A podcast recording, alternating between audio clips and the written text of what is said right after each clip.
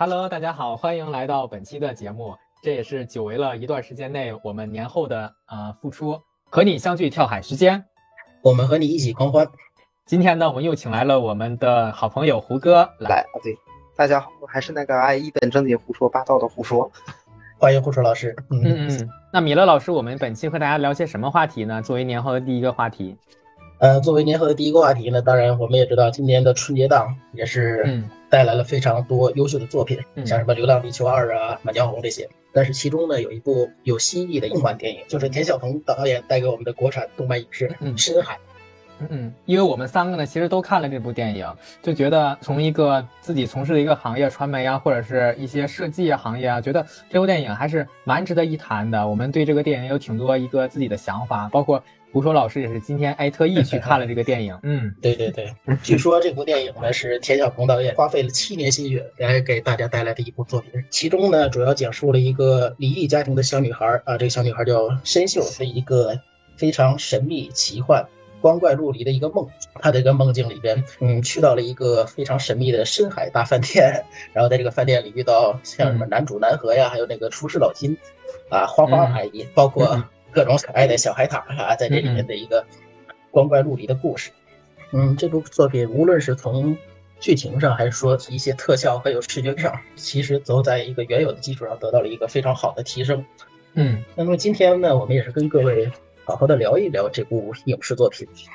嗯，我们都知道啊，一个优秀的影视作品呢，也是一个非常优秀的故事。嗯，也一定有一些让人真正感同身受的故事情节。所以说，二位老师对于这个《深海》这部影视作品的一个剧情有有一个什么样的特殊感受，也可以跟大家分享一下吗？咱们先让胡说老师来给大家分享分享吧，好吧？大家好，首先当时跟电影开头的时候，我单纯的以为他可能只是一个孩子突然碰到了什么，呃，比如说什么啊，那倒不是，嗯，就是可能就是突然碰到了一个秘境啦之类的，对吧？比如说的玄幻小说啦什么。碰个秘境，然后就像爱丽丝之类的，嗯，对吧？进去以后，开始开启他奇幻之旅。后来我突然，后来看到最后，我突然发现原来这是一个梦，嗯。但是想啊想啊，就是仔细去想一下的话，还是蛮合理的，嗯。因为一个孩子嘛，而且他整个全篇就是在场景上，就是无时无刻刻不在提醒大家这是一个梦。我们都知道，孩小孩子的呃想法都是天马行空的。深深秀整个整个。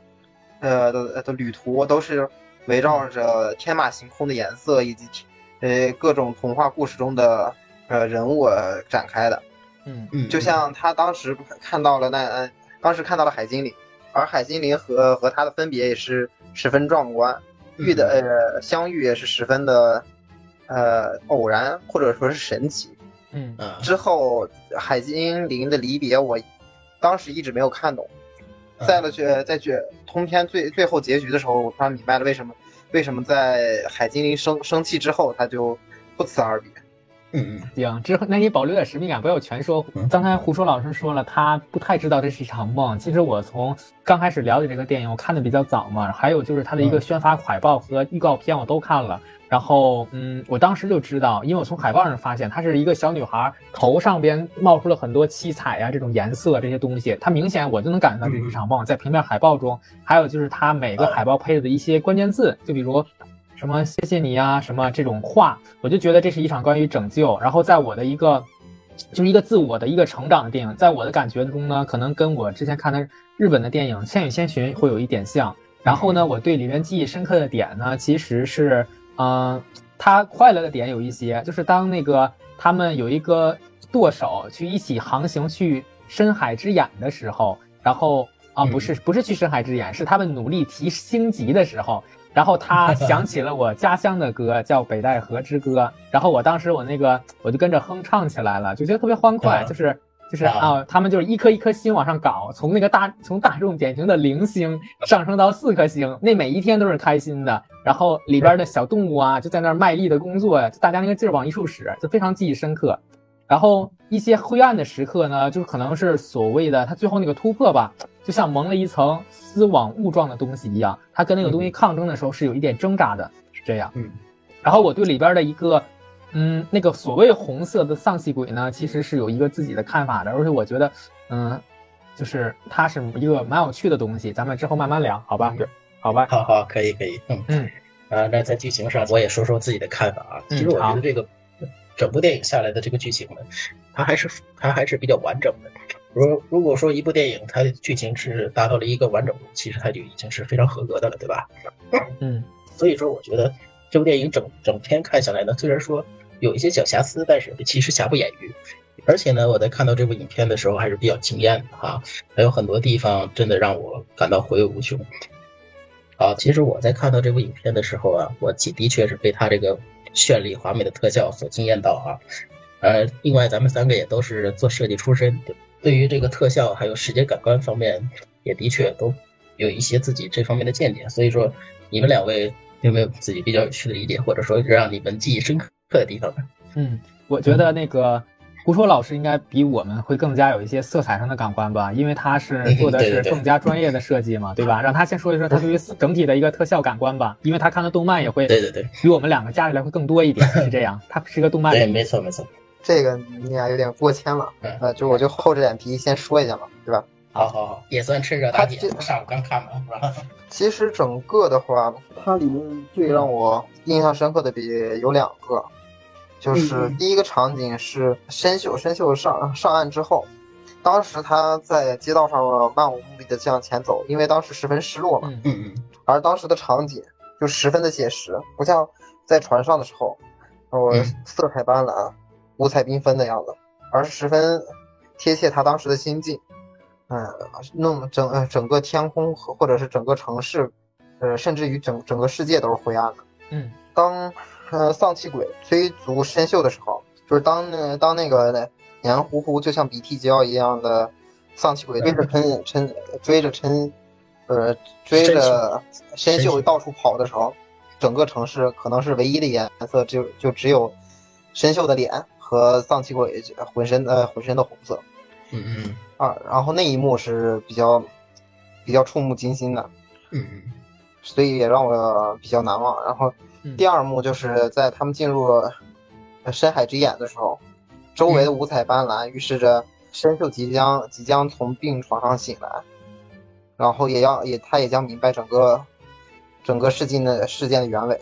哎，在那一幕的时候也是。你还记得那个深海之眼那个五彩斑斓它是什么样的呢？给大家描述一下，因为我觉得每个人看那个场景都是不一样的感受。啊，我觉得就跟就跟像银河一样，有那种就是那种。咱们画画那种亮色吧，而且是那种比较中国风的亮色，我觉得好像是那种。你描绘一下，拿什么？不是那种，嗯，他那个不是，他那个还真不是。他应该是一他当赛博赛博朋克的一种感觉，是吧？那那那那你那扯远了，跟他跟赛博朋克是两个概念。他那个概念就是属于，你可以你可以理解为就是那个小孩子拿着蜡笔到处画画的那种感觉。嗯，有点就是所有的颜色，他就都想往上用，整体的颜色像。就比如就十分嗯，就比呃颜色和氛围，就像小孩子们喜欢画的蜡笔画一样，嗯，所有的颜色，所有的美好的呃，所所有的美好都想要哦，让它全部留在那一刻，嗯，就是这样的这样的一个感觉，嗯，也就是非常明亮、非常生动的一种感觉，对吧？对对对对，但是它并不是说有那有多么的刺眼，或者是说多呃多么的抢眼，它只是让每一种颜色恰到好处的。呃，去发挥它该有的该有的感觉。对，也就是说，胡歌的意思，也就是说，在这个特效的运用上，还把所有的颜色都运用到了一个恰到好处的一个范围上，而不是说特别抢眼，不是特别亮、特别刺眼这种感觉，对吧？嗯，是的，因为我们也知道，就是在电影院完全漆黑的情况下，如果真的用。呃，三原色红黄蓝的话，眼睛会蹭一下被刺到。它那个色彩既满，但是呢又不溢，就是没溢出屏幕，而就刚刚恰到好处，给我的感觉有点像彩色的羽毛，就是轻盈，而且叠的很多层，就是那种感觉。然后刚才胡说老师也比喻了第一场嘛，就是那种情感上的色彩，用了导演运用了一个超过就是儿童电影一个比较成熟吧，有点像最近比较火的鹅鹅鹅的那种。中式美学，它就是用了一些黑白呀，或者是少量的颜色呀，进行一个就是那种情绪的渲染，是不是？胡说老师，你是这个意思？嗯，对，没错，没错。好，那袁老师，你觉得呢？你觉得在特效方面给你最记忆深刻的一些东西是什么呢？给我的感觉呢，就是一个突破，然后就是一个突破的感觉。就是可能我们看《熊出没》这种电影呢，就是熊大、熊二就光秃秃的，能看出一点类似于熊的质感，对吧？就是能感觉出来它是熊。但是看深海的时候呢，就不太一样。我们能看出来它是海洋生物，而且小海獭呢，它那个毛绒的质感全部表现出来了。它的毛发，尤其是它给了很多个就是吹风、抖毛的那种特效。这个东西，因为我我我做过设计，美术设计是非常耗功夫的。它有每一个针每一个针的串起来，所以这部电影花。七十年的时间，我觉得也是花在了很多细节上。也就是说，这部电影的特效细节呢，其实已经做到了很好的一个地步了，对吧？对，哎，嗯，它每一帧，包括我们所看到的海精灵和以及最后就是最终最终我们看到的海精灵，它都是不一样的。最初看到的海精灵只是有着眼睛，黏糊糊的一团，嗯嗯，和以及你看不到的嘴巴，嗯，然后后后面的海精灵身上。对吧？被煲成了汤，然后我们看看到了他生气的一幕，变得特别呃无比的巨大，嗯然后是身上包括身上是显显现出了无数的眼睛，嗯啊，对对对，一拳仅仅仅一击就把 深海大饭店整整个船干翻掉了。这胡说老，然后但是胡说老师这个属于给我给这个没看的就是听众剧透了啊，就是干开始剧透。然后，而最最最终在到了深海之眼的时候，到了深海之眼的时候，哦，深海呃深海精灵他们终于有了一点 以往我们所所想象精灵所熟知精灵的样子，对吧？身身上披着五彩霞光，对对，一闪一闪的，然后哦出现到了屏幕上，包括它上面，我们一一直都记得之前就是很大概是之前我们一直呃在平面这方面的话，或者说网上一直有要求一个五彩斑斓的黑。嗯，这个事事实上来说，这个东西是特别难做出来的。对对，哪怕你说是把它现在做成平面了，但是它如果做特效的话，做到一个动画感也是特别难得。嗯，对对对。而这而这这部电影里面，这次就把那个那种五彩斑斓的黑，硬生生的抠了出来。既然胡歌说到这个海精灵，其实海精灵呢，我也查了一关，就是导演他的一个创作的灵感，他是真的查阅了一个就是儿童心理和一个。应该是从儿童心理和这个属于心理疾病的角度出发，就是最近爆火的一个，就是日本的波点女王草间弥生，她的标志性在南瓜上面放一些彩色波点，他又出新作品了，和一些奢侈品牌搞联名。他呢，他出道的原因呢，就是他说他自己是一个有精神疾病的患者，然后他以这个身份，因为艺术家总是要贴很多奇怪的标签才得以 出圈。他就以这个精神患者的身份出去啊，他的所有代表作都是画满了波点。因为人呢，就是尤其精神混乱的人，他会有一些颜色是圆波点，规则不规则，大的小的，所以这个圆它会有一些隐含。然后包括其实，嗯，我会我上班会经常路过一个儿童绘画机构，它呢就是小孩子画的东西呢，也像胡歌胡说老师说的，它就是像眼睛一样啊，它没有什么规则在。它就是我觉得那个海精灵的一个构成不太符合咱们成年人的一个想法，觉得这个鼻涕虫啊怎么样？但是它恰好哎，小孩他的思想里觉得这个东西就是存在的，尤其是越小越童真的孩子呢，他天马行空的想象就会把很多个眼睛啊，很多个就是咱们捏他们捏那个橡皮胶啊，就是叠成一个人，就是那种海精灵。对，而且海精灵最后呢，为什么五彩霞光？我想人家也是回家了嘛。深海之眼里边有很多只海精灵，对吧？他回家了，人家肯定开心啊。对，没错没错，而且我觉得就胡歌刚才了刚才所说的，也可以补充一下啊，他所说的呢，也就是海精灵这个角色从最开始的一个形态，到中间的一个形态，再到最后的一个形态，他所做的一个变化的过程，哎，在这种特效转折上，或者说一些呃细节上的变化，他其实也做做了一个非常完美的过程。比如最开始的海精灵，它只是一个一小坨的东西，黏黏糊糊的，而且还只是一个黑几个小眼珠子，刚开始咱们都不知道是什么东西。但是在后来呢，到进入到深这个深海大饭店之后，海精灵随随着这个深秀的情绪所变化而变化，它慢慢的可能是变得非常巨大，而且威力无比，包括它身上披着一些斑驳的色彩，哎，再到最后，呃，去去到深海之眼之后，这个海精灵彻底退化，是吧？彻底退化，蜕变成了一个真正的精灵的形态，哎，这部电影的特效呢，我觉得给我的感觉还是非常华丽的啊，非常。给我的感官是非常不错的，另外，这部电影给我的感觉就是特效，它并不是单纯的为了做特效而做特效，而是为了呃更好的去配合剧情，或者说更好的配合人物人物内心的一个变化而而去做的。对，如果过度的堆特效呢，其实有点像炫技，就是人我们也觉得看不懂，然后他在表现什么，对吧？对对对，没错没错。好，刚才咱们也就特效啊，还有剧情上也是聊了很多了啊。总体这个水平还是，总体这部影片我觉得还是不错的啊，还是蛮不错的，值得推荐。另外，我们也知道这个艺术其实源于生活而高于生活，在这部影片上我也看到了很多咱们生活之中的东西啊，其实也在这部影片之中看到了很多现实中的影子哈。那胡老师，胡哥，你觉得这个深海这个故事到底是脱胎于一种什么样的生活呢？或者说你觉得它其中具体隐含着一种什么样的内涵呢？它这个其实通篇电影就是很，很，就是从一开始就告诉我，呃，我们就是，呃，一个就是家庭中父母离异的孩子，在生活中是有多么的困难。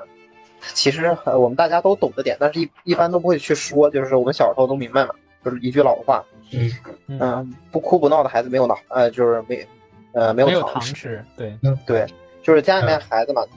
你如果像别的别人家的孩子，家里面孩子说父母离异了，然后如果家家人不就是父亲或者母亲一方不疼他，他会他会和家里面的人哭闹打打打骂。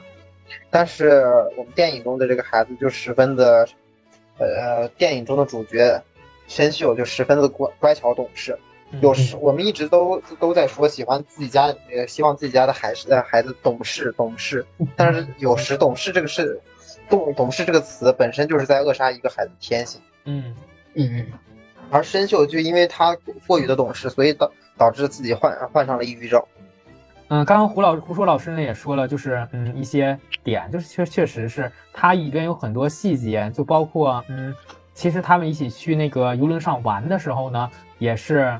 咱们的申秀的生日，但是呢，呃，我印象中呢，只有呃中国移动给他发了一句生日祝福，而且那个很很讽刺的是呢，他们在新组成的三呃四口之家在饭桌上，小女孩的爸爸来了一句：“我们祝就是那个后组的后妈呢生的这个豆豆的小男孩幼儿园那个入学快乐。”然后呢，那个小女孩然后就是嗯，就是立马挤出微笑，哎，就碰杯。其实呢，我觉得它的核心呢就是。父母就说你要懂事，像胡说老师，你要懂事，你要懂事，从小就灌输这种观念呢，一个后果就是孩子们，尤其是二胎家庭里的，就是稍微啊大一些的，就是姐姐哥哥，他有点被扼住了天性，他本身的很多闪光点和天性会被压制住。他不敢表现自己，很多自由开放的东西他不太敢争。就比如我举个例子，就比如你真的是从小就这样敏感，一直在压抑自己啊，什么都可以啊，就真的当有一个机会摆在你面前，比如是小学一年级，他不在家长身边，他入学了，就老师们就是说谁想竞选班长，你认为这样的孩子没人在后边推他一把，他会敢去上台说老师我想当班长吗？大概率我想不会的，他一直在压抑自己的喜好和自己的喜欢。这就是一个，嗯，我觉得是一个小小的社会现象。我觉得应该是从我们那一代开始就有这样的一个点，什么都要求，哎，我们懂事，我们懂事。然后米勒老师，你这边觉得呢？我觉得你有很多想表达的。我这边其实没什么特别多的表达。我的，我我其实非常赞同袁老师刚才说的这些东西。很多孩子确实这样，他真的是懂事到一种可怕的程度。就是前之前去年的时候，不是有一个电视剧嘛？剧里面的剧情是，呃，孩子已经长大了，大概是上，就是已经开始马上要上班的程度，就差不多是应该是大马上上大学上班，快要上班的程度。剧情里面他是和他后爸一一起长，呃，一在一起嘛。然后在呃饭桌上，他亲妈和他说：“你一定要呃孝敬你你后爸。”但是后面做了一些很很小的事情，然后不小心做错了，然后他他亲妈就上去一巴掌，他扇了一耳光。紧接着，他后后爸十分心疼，然后就说了说出了孩子从小到大成长的历史。在他亲妈离异的时候，呃，就不要这个孩子了。而他后爸接到这个孩子的时候，孩子在住进他们的他后爸的家里之后，别的孩子可能晚上十一二点都睡着了，一个七八岁的孩子正在厕所里面，呃，洗他一天嗯下来的呃脏衣服，一直洗到深夜，而且还是背着所有人在厕所里面一个人，怕吵醒其他人，不敢用洗衣机。当时他后妈在酒桌上借着借着喝酒，把这些苦处都说出来了。这其实就是反映了一很很很简单的问题，嗯孩子懂事没有错，嗯家长要求孩子懂事也没有错，双方谁都没有错，但是这个事情却本本身却错了。应该是需要更多的关怀在孩子身上。就对是我觉得可能是一个现象呢，就是可能家长呢还是一个孩子，就是可能像我们所和之前和米伦老师说的，哎，就像《千与千寻》里那个没长大的巨婴一样，他瞅着还是孩子，他内心呢也还是孩子，他没有经历过某些东西，他没有真正的成熟和成长。他，但是这个巨婴他就有孩子，你说他该怎么让孩子照顾孩子呢？对对吧？其实这个问题，就像我之前在呃网上看到的一个小视频嘛，他不需要去征得任何人任何的人的同意，或者是嗯征得任何一样技术证明证书，就可以去成为一个孩子的父亲或者母亲。但对于一个孩子来说，或许最可怕的事情便在于此。没错，确实蛮有道理的。然后其实我们对这个情感家庭方面说了挺多，然后其实成年人可能也会有一些，比如像焦虑啊，嗯，一一方面，因为我们也看到就是他深海大饭店里的客人呢，就是各种动物变呢，其实都蛮焦躁的，是吧？多多么像现在就是动不动点火就着的一个现代人，就是经常就拍桌子，这个不行，那个不行，给我退款，要给你打差评，就是，嗯，对对。其实我好我好像看出来那个那个饭店里的，好像确实是不太好吃，但是呢，那些小服务员干的还蛮蛮卖力的，是不是？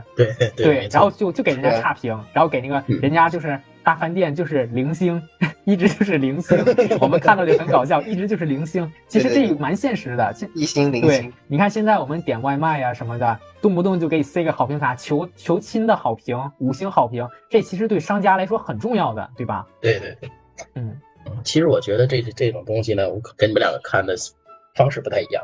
嗯我一直我一直希望是从一个孩子本身的角度来出发，呃，就像刚才姚老师说的，如果说一个孩子过分懂事，他可能会失去很多的机会，对吧？对，对，而且而且打断一下，米老师，嗯我觉得失去最多的是他自己，也不是很多机会，他可能失去了他自己，就是错过了他的童年和一个童趣。嗯对，没错，他错过了很多东西，他可以说是失去了自己。而且回归到这部影片，我觉得整个深海大饭店呢，它其实可能更像是哈尔的移动城堡里那个哈尔的那个铁皮的破旧的那个城堡。嗯，这个深海大饭店，它可能是这个小女孩的一个内心，形形色色、各种暴躁的客人，就可能就是她所需要经历的一个社会的一个毒打。她的内心呢，其实就是一个特别破旧的一个 深海的舰艇，但是最后她义无反顾地奔向深海之眼的时候，那个舰体彻底的毁坏，彻底的退化。是，就包括刚才米勒老师说的呢，就这个船，这个给我的感觉也是不一样的。他就是刚开始呢，还是能载满很多客人，但是当他们一路上呢经历了风浪，或者决定去深海之眼，那个船越来越破，越来越破。然后，但是呢哎，那里边的内心，包括就是咱们的呃小女孩主人公这个深秀，她的内心更加的坚定，更加的有了一些些许的成长之后呢，她反而不需要这个船了。这个船在最后呢，也是完全的就破灭了。嗯，其实我觉得这个船呢，它可能就是一个内心的表象。小女孩刚开始非常压抑，所以说这个船它坚不可摧，在海面上乘风破浪。但是最后她知道自己想要的是什么，她想要寻找的是什么。无论她想寻找的是臆想中的妈妈，还是她自己内心的那个世界，她都要义无反顾地冲向那个深海之眼的时候，将这个内心外边这个破旧的船壳打碎，才能真正迎来自己的蜕变。对，我们刚刚讨论了，就是深海，就是深海号啊，这个对对这个象征。然后我觉得除了海精灵之外，还有一个就是红色的丧气鬼这个形象。大家海底的那些居民们、那些生物们，一提到红色丧气鬼，就是最反感的就是它。嗯，这个红色红色丧气鬼呢，我觉得有蛮多隐喻在的。我们让嗯胡说老师先来吧，说一下他这个眼中的这是什么样的一个形象。嗯，胡说老师，您说说您心里的那个大鼻涕是什么样的感觉？好吧，好，其实我们可以看，就是从呃感官上来可以看出，丧气鬼和海精灵，甚至可以说除了颜色不同之外，他们俩是一种生物。因为我们知道知道啊，就是深秀每每次都是在他懊恼害怕的时候，丧气鬼的嗯鬼就会出现，嗯而其他所有人都是对于丧丧气丧气鬼属于一个深恶痛绝、生生怕碰到的状态。但是我们同样最从片尾的结局结局结局也知道看得出来，就是所有所有的都是嗯深秀自己幻想出来的。对对从他们，态呃态度来说，就就咱们呃我们就可以看看得出来，就是深秀对于他自己是十分不满意的。明确一点的话，就是深秀对于他他自己十分丧气的样子是呃十分讨厌的。嗯，对。而？那对，因为我们可以知道，就是所有人都看到的是申秀以后，看到他丧了吧唧的嘛，就是南河说申秀丧了吧唧的嘛，就是所有人看到申秀的第一反应就是晦气，甚至他们当当时就是呃就是当时饭饭店的食客就说了嘛，看的看到这孩子就是晦气，刚进去他们就叫他晦气，对吧？对呀。然后，而是呃，所所以可以看得出来，就是申秀，因为他们这这些船，就是这些船员和食客都是申秀自己幻想出来的，嗯，而这个幻想就很，我们都是知道它是潜意识中的东西嘛，所以他的就是可以很明显就表明，就是申秀他他的潜意识对于他现在的自己是十分不满意。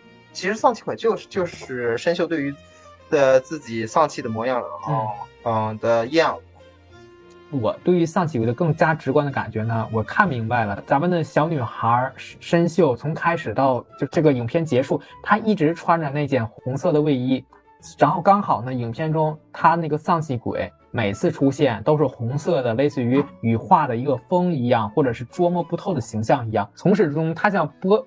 他像一个龙卷风一样对待别人，就是给给人家船摧毁，给人家整个熏那个昏天黑地一样，在那个漩涡里。但是对待咱们的小女孩申秀呢，永远是很温柔的，像抚摸，像拥抱，像是触摸一样，从来就没让她受伤。或就因为可能在她的梦境里呢，就是这个东西，我我觉得就是她始终身在穿穿在身上那件红卫衣。我如果非要一个具象的想法呢，嗯，我觉得像一个带着刺，就跟刺猬一样带着刺的一个外套。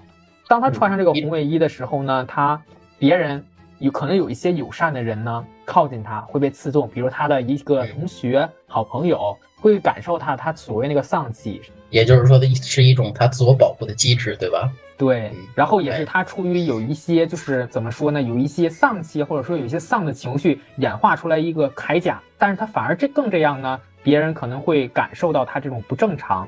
然后还有一点就是胡说老师说的，他这个老金。花花阿姨在梦里，他们幻化出来所有都是有原型的。现实生活中肥肥肥胖胖的爸爸在里边是那个船长，叫老金，很有力量。对对，嗯，那是舵手啊，船长是干河。对，舵手 老金。然后花花阿姨呢，就像他的后妈这个形象。然后是给送他糖果的这个，送他小小海獭。小海獭就是他弟弟吗？对，他弟弟。对，但是发现海獭的名字跟他弟弟是一样的。对对。但是呢，你们没发现吗？在开头。他在那个家庭里可并不是这种像影片他梦里那么甜蜜的呀。合照呢也是让他梦里的对梦里都是想要自己得不到的嘛。对，梦里呢就想要自己在现实中没有得到，他在现实生活中过得可能咱们都能看出来，通过这几分钟或者十几分钟的介绍，不是那么如意，连他爸爸连他生日都忘了呀，对吧？是。然后在梦里呢，就是让大家觉得他他想象的梦里大家都很善良，包括这个导演剧勾画的这个故事版里边，这个电影里边没有明显的反派。就是大家呢，就是一个整个的故事线，就是走下去，没有明显的什么像，就是像一些电影里啊有个大反派呀什么的，对吧？对对对，嗯。好，咱们刚才说的也挺多了哈，是吧？那么接下来我有几个小问题，也是跟你们两个探讨一下，好吧？那第一个问题呢，也就是说，关于《深海》这部影片，你们有没有发现这个《深深海》这部影这个名字跟这部影片，这虽然说有一些关联，但是貌似。和剧情上关系并不太大，我不太理解为什么说导演要选用《深海》这个影片片名呢？你们两个谁有自己的理解呢？胡说老师，你先来阐述一下吧。胡老师先阐述一下吧。好好好，就是嗯，大海呃深不见底，甚至于人类自己，天空和太空我们都探索过了，但是对于我们所在的地球海海底一直一直很是一个未知的。嗯，海底一直是很神秘，是吧？咱们还不知道海底到底有没有海绵宝宝，是吧？对，甚甚至于比奇堡到底存不存在，这都是一个问题。对对吧？海海底到底有什么，我们也不知道。有没有什么，比如说几几百几千米高的大白鲨了，对吧？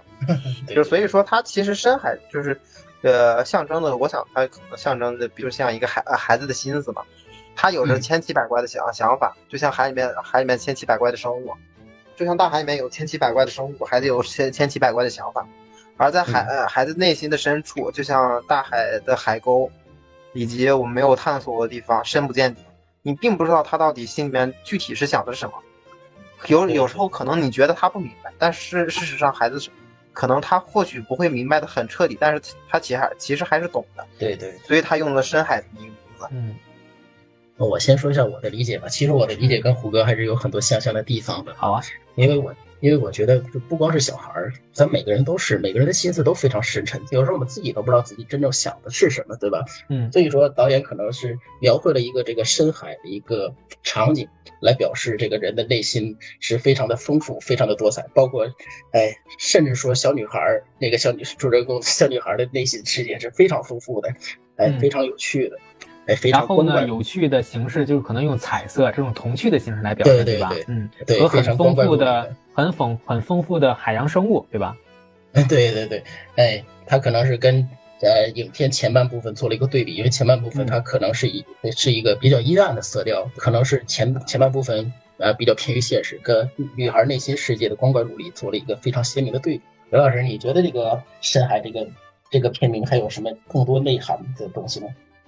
嗯，因为我平时比较爱翻看一些感伤、伤痛文学这种的作品，我觉得这个、嗯这个就比较抓年轻人的眼球吧。首先从营销上啊，它就嗯就很偏文艺向。深海呢，其实海能承载很多的东西，海，它嗯因为我们家乡有海，为什么人说呢？一想到文艺，一想到就去疗愈，就去海呢？海能承载很多的东西，它可以是一个人的心海，可以是一个人的心底的深处，承痛承载你的某一刻的伤痛啊什么的。而且有一句诗嘛，我们让米勒老师帮我们就是说一下，啊直接讲。啊，我知道我知道是那首《孟姜女庙门口的对联》是吧？对，哎，它的正确读法是海水潮，朝朝潮，朝潮朝落。哎，嗯下联是浮云涨，长长涨，长涨长消。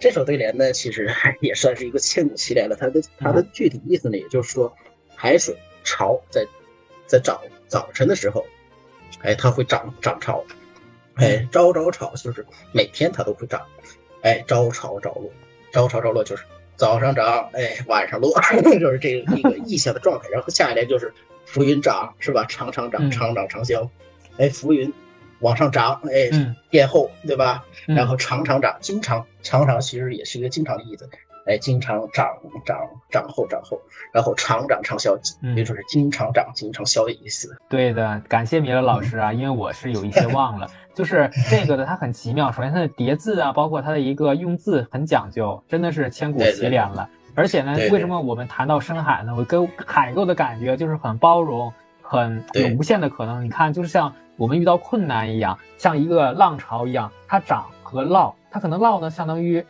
我们人生的低谷，然后走过去呢，又长起来了，更有活力了。这个，所以它能承载很多的东西。所以说，我觉得呢，深海嘛，就是它可以隐喻，而且能能加上很多像深海号啊、深海之眼呐、是都是一个嗯很不错的词。嗯嗯，其实我觉得深海它可能也有一方面的隐喻，就是说人的内心呢，可能从小时候，呃，人们人们在孩童时代可能内心的确是非常丰富，但是他包容性可能并不是那么强，他可能不会去塞进去那么多东西，而等等他真正达到了一个成长，达到了一个阅历的一个积累的话，他可能真的是像一汪深海一样，到时候所有的一切都可以往里填，都可以往里去，都可以被深海所包容。对，也是像对米勒老师说的包容呢。我觉得 每个人呢，大约都有一个深海之地，就是把就不不现在都很流行的一句话嘛，就是有些时候有些东西呢不是忘了，而是不愿意提及了，就觉得没有意义了。就可能我们想说对对精通伤痛文学，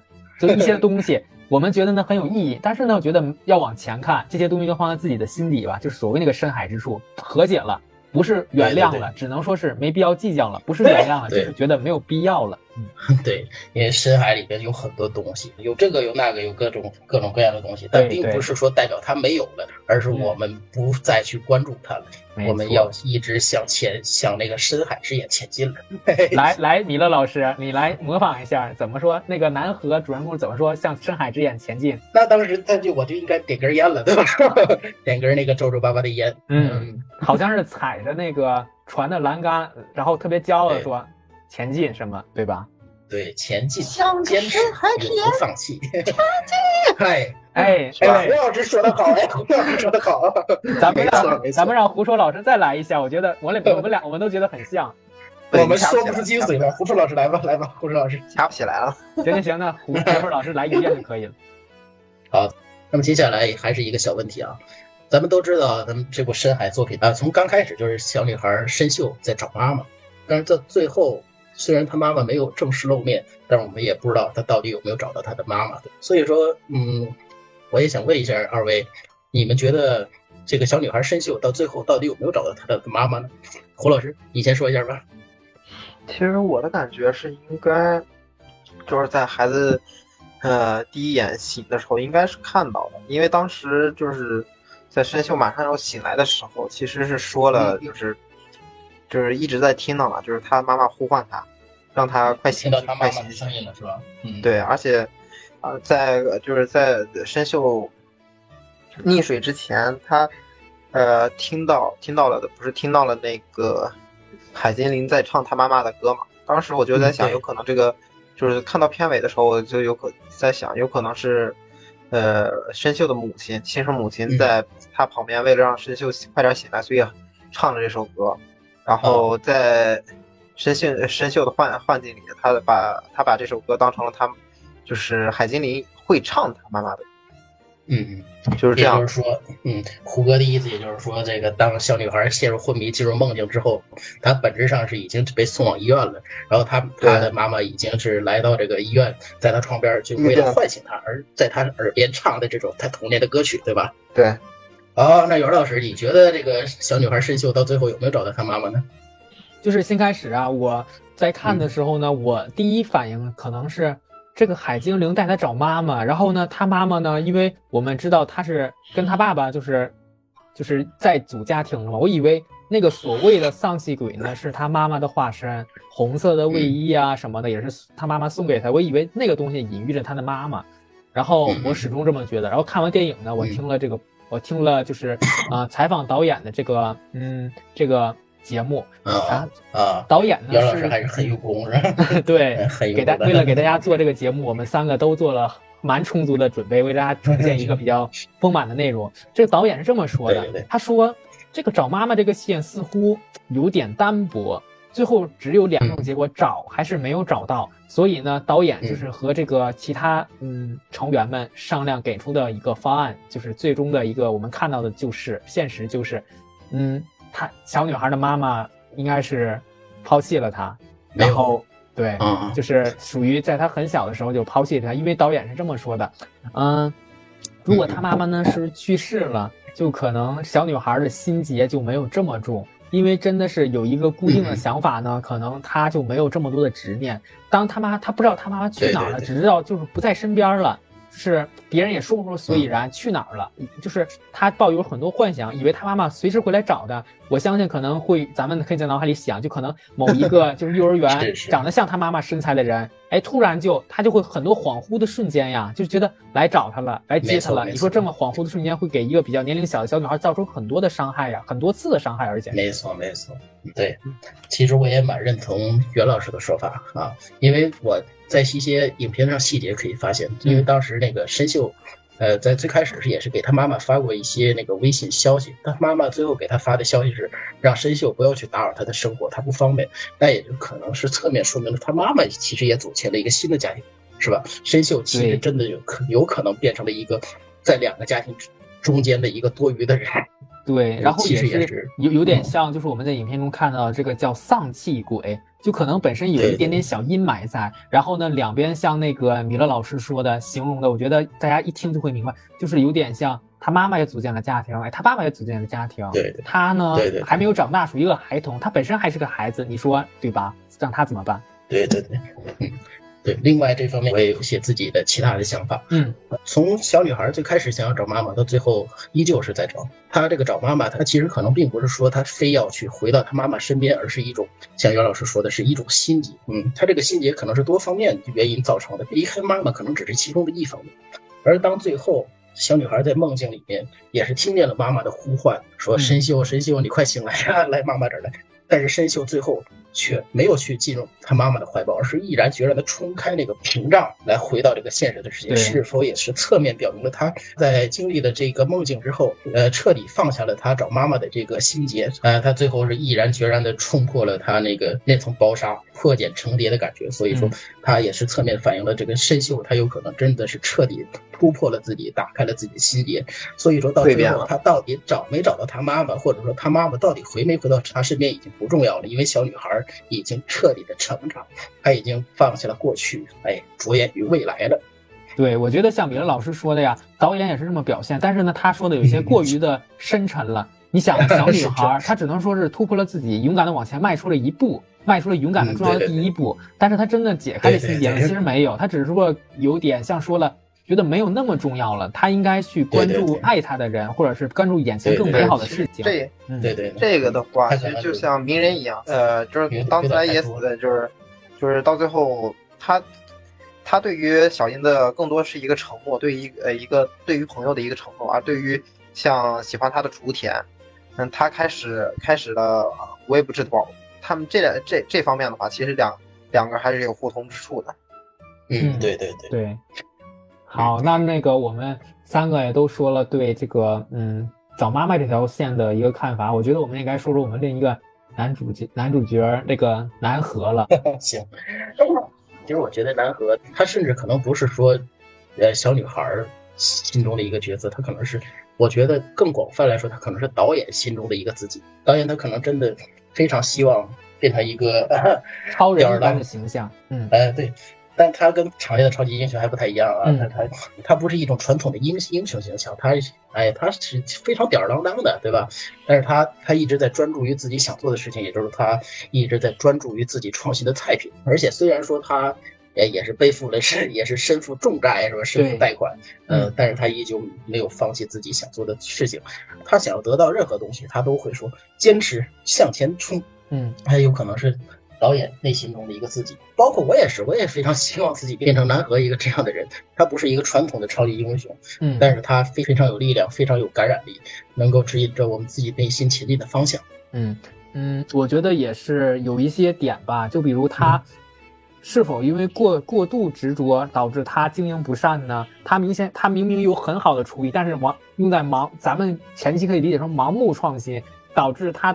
负债了非常多，就是因为他一直是零星，对吧？对对对对，这一点你怎么看呢？其实还是一心的。其实每个人都有每个人的看法吧。我的看法呢，可能就是，呃，是道路道路本质上是没有对错而言的，只有只有到底是不是我们自己选择的道路。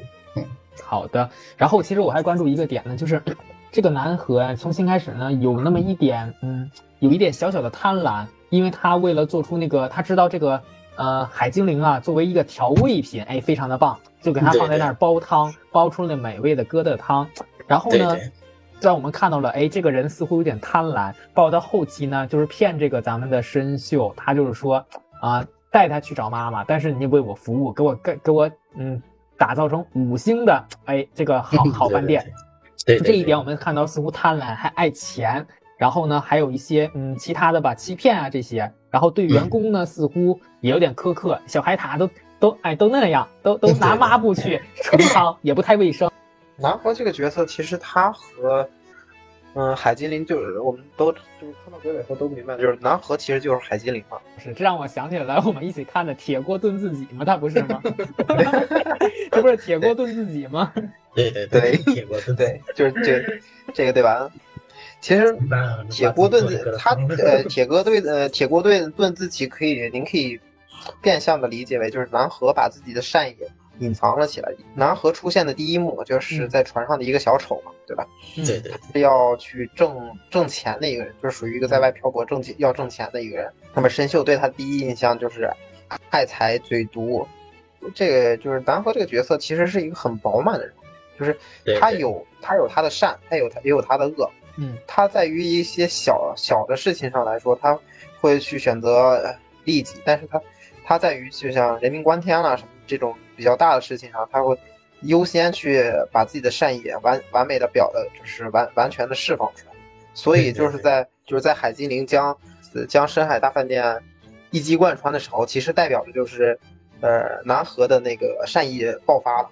嗯，其实呢，也像胡说老师说的，就是南河是一个很饱满的人物。总体上来说呢，他很符合就是啊这所深海号的一个船长的形象，能能完全的这个 leader 好这些嗯所有的咱们的海洋的小可爱们，让他们奋力的劲往一处使，是很有一个团队感染力的团队领袖的一个形象。对对对。好，呃，深海这部影片咱们刚才也就已经聊了不少了。呃，我们也可以从这部影片之中看到很多其他其他优秀动漫作品的影子，是吧？像袁老师说的《千与千寻》。嗯。那么这边胡老师，胡老师，你觉得你在观看完这部影片之后，你从这部影片之中看到了哪些优秀动漫作品的影子呢？或者说有一些相似之处的地方呢？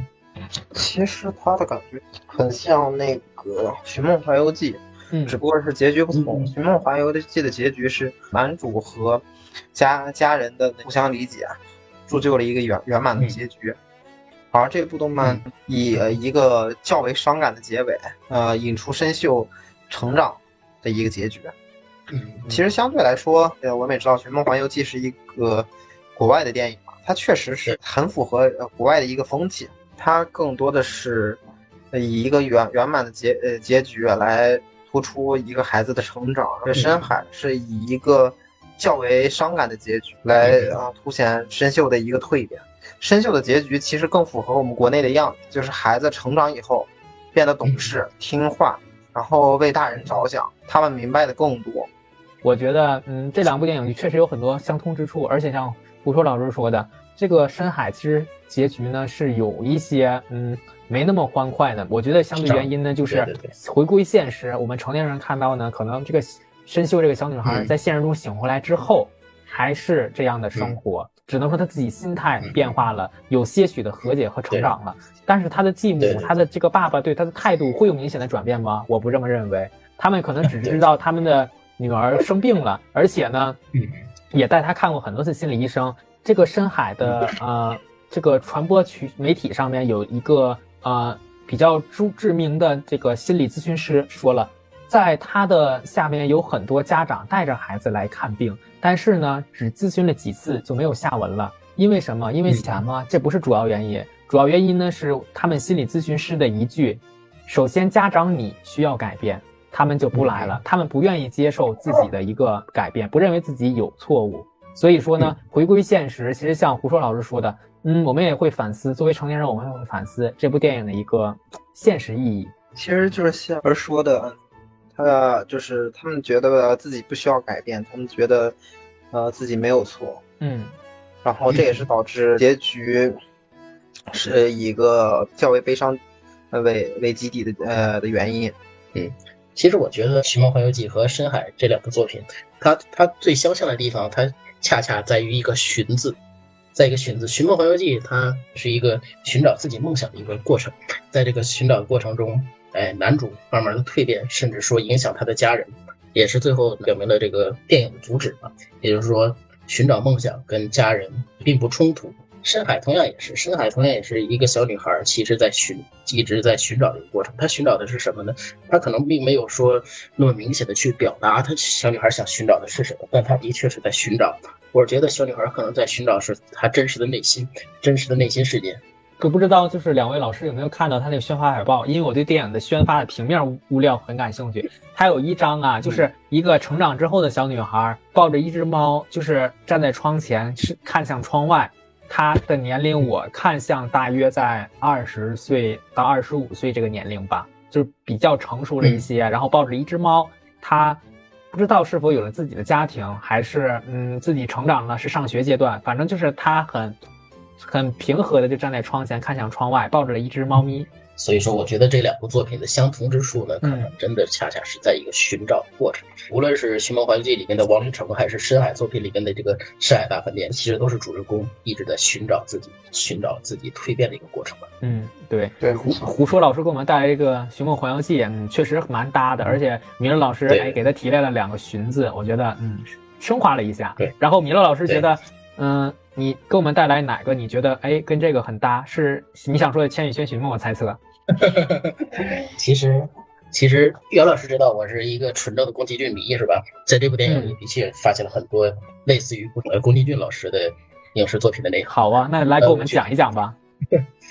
呃，《千与千寻》我留给袁老师吧，我先讲讲其他的，好吧？好，可以。另外之前，另外之前我说过，这个深海大饭店的意象可能跟哈尔的幽梦城堡里边的那个破皮城堡是有一种相同的意象，因为哈尔的幽梦城堡它一个最真实的内涵，也就是哈尔这个主人公打破自己的内心，然后真实的去拥抱这个女主人公的一个历经过程。我觉得这个鱼形的深海饭店恰恰也是一个这样的过程，小女孩真正的打破自己心里所有的枯槁。然后真实的拥抱自己，真实的拥抱自己，真实的，不是拥抱真实的自己的一个过程。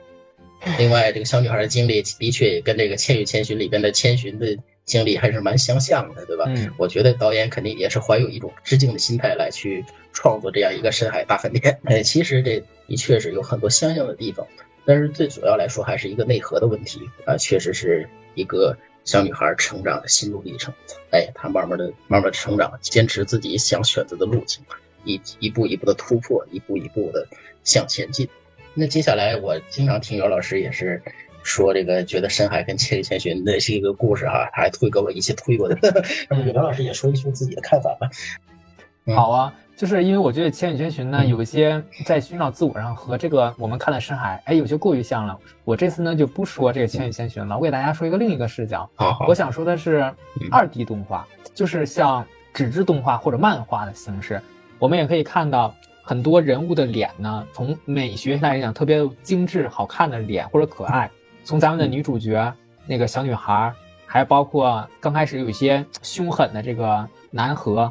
在二 D 动画里，人物呢会有喜怒哀乐。我举个例子，就是我要带来的这个，就是蜡笔小新。他这个动漫里的呢，他会有一些发脾气，或者是看着很猥琐的。就比如那个园长大叔，他的那个在一些坏人面前，他就是黑社会的老大的形象。就包括南河，他的形象刚开始看起来很凶狠，对待客人有一些像小丑，小丑表演，就因为小丑嘛，表演之后就挣钱，会有一些让大家觉得他很世俗。然后我觉得他的脸呢，长得也不是很像男主角的那种光环在。当然，但最后他成了那个英雄，去那个乘风破浪的时候，他真的变好看了。那个脸的二 D 的变化确实存在着。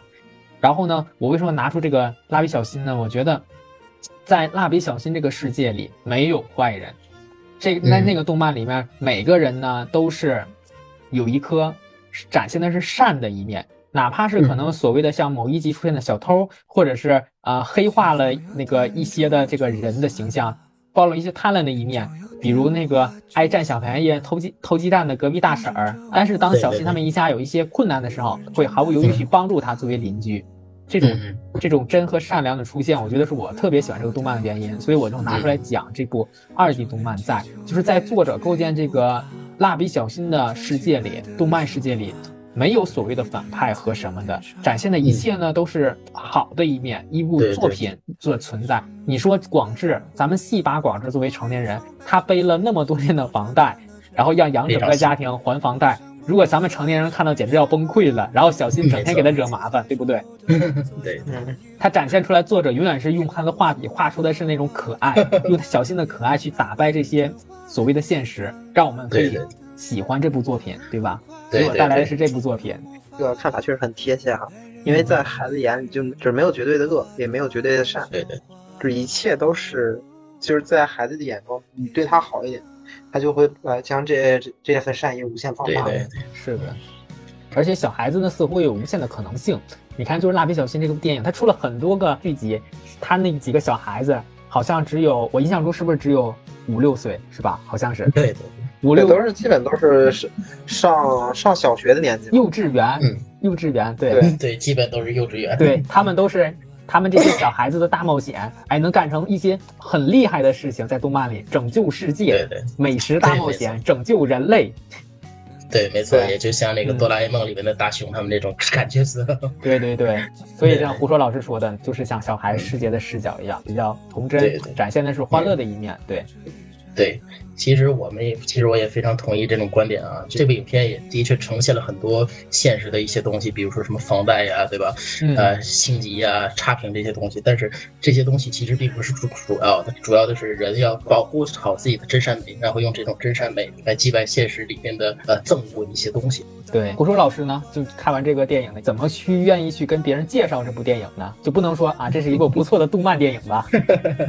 你要是让我去介绍它的话，去吧，去看吧，你绝对想不见他是他是在做梦。你不看到最后，绝对不知道他是在做梦，对不对？对，对，我这边看完呢，也是选择，还是选择会去相信吧。就可能像明老师说的也好，就确实是有很多困难，像潮水一样，哎，一波一波来，大家都很很有很多麻烦。但是呢，相信自己有很多爱我们的人，然后给我们很多力量，然后去破茧成蝶也好，或者是勇敢的向前迈出一步也好吧，就是生活越来越好了嘛，有些耐心。嗯。然后呢，对对这也是我们新一年的哎第一期节目，又请来了这个我们的胡硕老师啊，胡说老师啊非常感谢，嗯，嗯，非常感谢。不客气不客气。好，欢迎常来哦。嗯，好，那关于《深海》这部作品，我们今天也就先聊到这里了。那么接下来我们也是新一年的第一期节目，接下来我们我们也会给大家带来更多、更新颖、更有趣的话题。如果大家有兴趣的话，也可以在我们下方留言，来和我们一起探讨这些有趣的话题。嗯，和你相聚跳海时间，我们与你一起狂欢，好好，我们下期不见不散，拜拜。再见。它亮了，我会散去你卸了妆，勇敢的人呐，回家吧。某一天你还会去心下长一把。